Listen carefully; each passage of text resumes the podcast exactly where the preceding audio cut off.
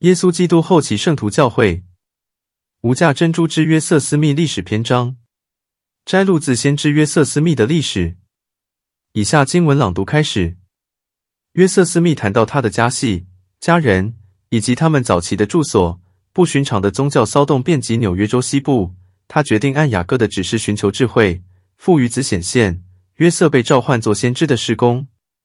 一。由于居心邪恶和有阴谋的人散播的许多有关耶稣基督后期圣徒教会的兴起和发展的报道，其内容都出自作者的阴谋，意图不利于教会名誉及其在世界上的发展，促使我要把已发生的有关我和教会的这段历史，尽我所知写出来，以矫正众人的误解，并让所有探寻真相的人获知实情。二，在这段历史中，我将在真理和正义中。提出有关这教会的各种事件，按照其发生的经过或现有的，及自上述教会成立以来第八年即一八三八的景况。三，我在主后一千八百零五年十二月二十三日出生于佛蒙特州温莎郡的夏隆镇。我大约十岁的时候，父亲老约瑟斯密离开佛蒙特州，迁往纽约州安大略郡的抛麦拉。父亲到抛麦拉大约四年后。举家搬到同为安大略郡的曼彻斯特。四，他的家里有十一个人，即我父亲约瑟斯密，我母亲露西斯密，他婚前姓麦克，是所罗门麦克的女儿。我的兄弟有奥文、海伦，我自己，萨姆尔哈里森、威廉、唐卡罗。我的姐妹有萨弗尼、凯瑟琳和露西。五，我们搬到曼彻斯特后第二年的某个时期，我们居住的地方。在宗教主题上发生了不寻常的骚动。首先由卫理公会开始，但是很快就遍及该地区的所有教派。的确，整个地区似乎都受到影响，大批群众加入各种不同的宗教派系，在人群中造成不小的动荡和分歧。有人喊“叹”这边，有人喊“叹”那边，有的为卫理公会的信仰立辩，有的为长老会，有的为浸信会。六。虽然信徒在归信时对他们所加入的这些不同的信仰表现出极大的热爱，各牧师也展现了极大的热诚，积极的激起、推进这一幕非比寻常的宗教情绪，以使每个人都信教，如他们所津津乐道的，让大家各信其教。但是当信徒开始集结，有的加入这一派，有的加入那一派后，祭司和信徒双方表面上的好感看起来是假多于真，因为接着而来的。就是一幕极大的混乱和恶感，祭司与祭司斗争，信徒与信徒斗争，所以彼此间的一切好感，如果原先有的话，都在言语的冲突和意见的争论中消失殆尽。七，当时我还不满十五岁，我父亲的家庭改信了长老会的信仰，有四个家人加入该教会，即我母亲露西、我哥哥海伦、弟弟萨姆尔哈里森和我姐姐撒弗尼。八。在此大骚动期间，我的脑海陷入了认真的思考和极大的不安。但虽然我感触很深，而且时常很强烈，在情况许可下，虽然我常去参加他们的聚会，但是我仍使我自己远离这些教派。过了一段时间，我心里有点偏向卫理公会，觉得有点想加入他们。但是各教派间的混乱和争吵如此严重，年少的我不谙人情世故，对于谁是谁非，不可能有任何定论。九，有时我内心非常激动，那喊叫和纷乱是如此严重且没有间断。长老会最是坚决反对浸信会和卫理公会，尽一切论理和诡辩之能来证明他们的错误，或者至少使人认为他们有错。另一方面，浸信会和卫理公会也同样热切的努力确立自己的教条，并证明其他一切都是错误的。十。在这场言语的论战和意见的纷乱中，我常常对自己说：“该怎么办？这些教派中哪个是对的？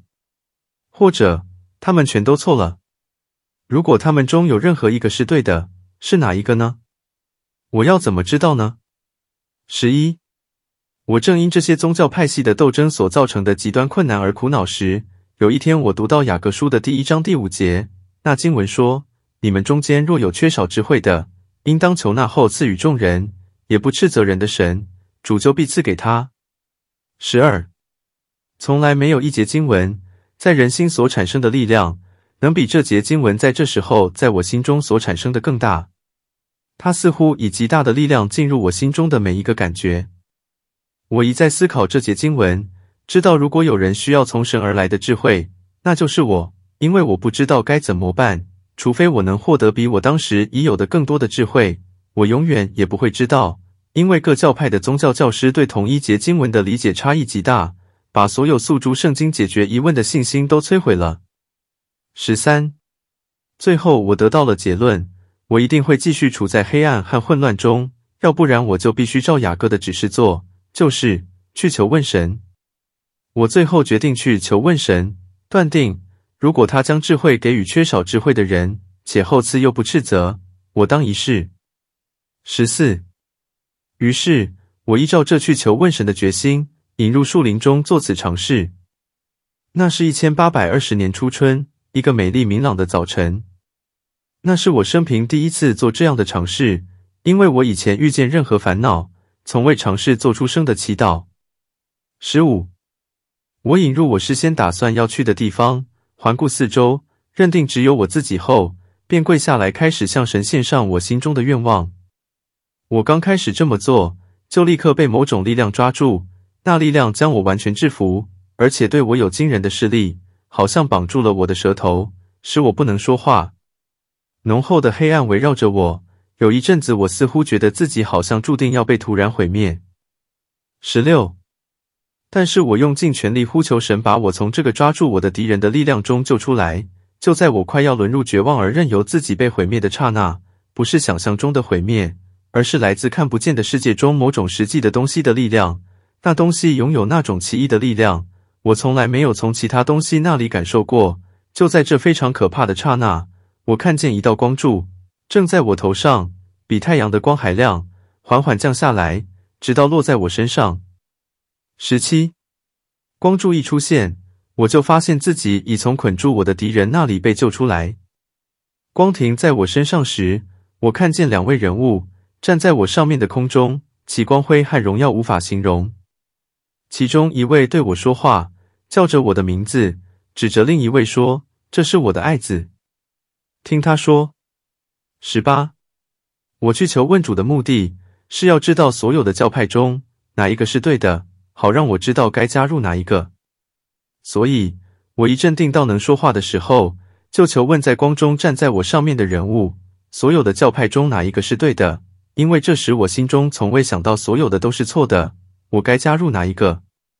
十九，我得到的回答是，我必不可加入其中任何一个，因为他们全都是错的。对我说话的那位说，他们所有的教条在他看来都是可憎的。那些宣讲的人都是腐败的。他说，他们用嘴唇接近我，心却远离我。他们以人的诫命做教义教人，有前进的外貌，却否认前进的能力。